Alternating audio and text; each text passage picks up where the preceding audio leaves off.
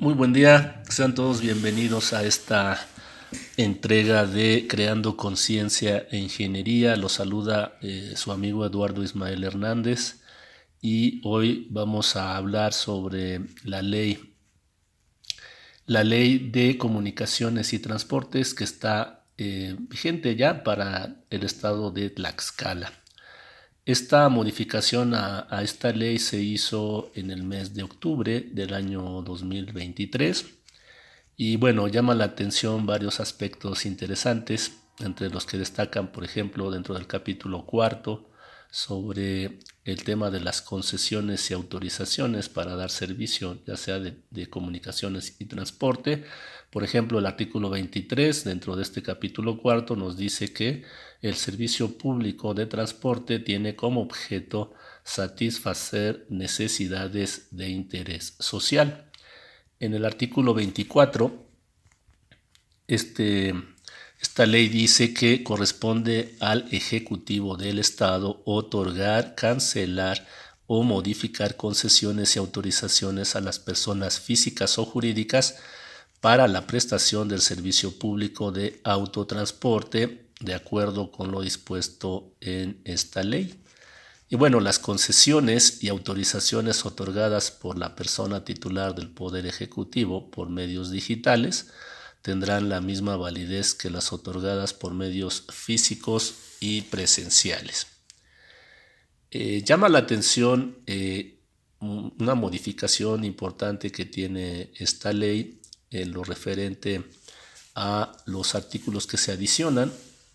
De hecho, el artículo número 46, el nuevo artículo 46 en esta ley, nos dice que para otorgar una concesión de comunicaciones o transporte, es necesario que la persona titular del Poder Ejecutivo declare la existencia de una necesidad pública de estos servicios y su satisfacción. Esta declaración se publicará en el periódico oficial del Gobierno del Estado y en un periódico de circulación diaria en el Estado. El artículo 47 dice que el interesado en obtener la concesión cumplirá con los siguientes requisitos. Inciso A, formular la solicitud respectiva al Ejecutivo del Estado por medios presenciales o a través del mecanismo autenticador, identidad digital o firma electrónica que se establezca, cubrir la cuota que fije el presupuesto de ingresos del Estado, satisfacer en su caso las condiciones señaladas en el pliego que contenga las bases de la convocatoria y garantizar la prestación del servicio en el plazo indicado en la convocatoria o en el que se señalen las autoridades de comunicaciones y transportes. La Secretaría de Comunicaciones y Transportes, por su parte, establecerá fehacientemente si el solicitante tiene la capacidad legal y material para la prestación del servicio.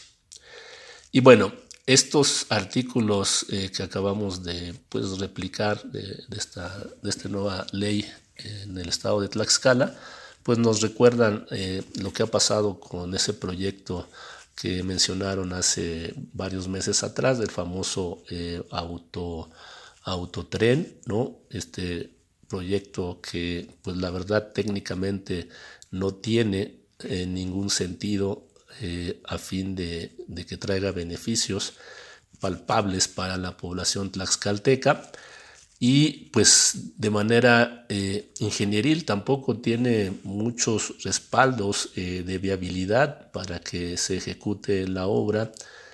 Y bueno pues yo creo que el Congreso del Estado eh, ha estado mal asesorado para poder hacer, eh, pues abrirles la puerta y legalizar lo que, pues en la opinión de su servidor, no es nada viable y no va a traer ningún beneficio para la población tlaxcalteca.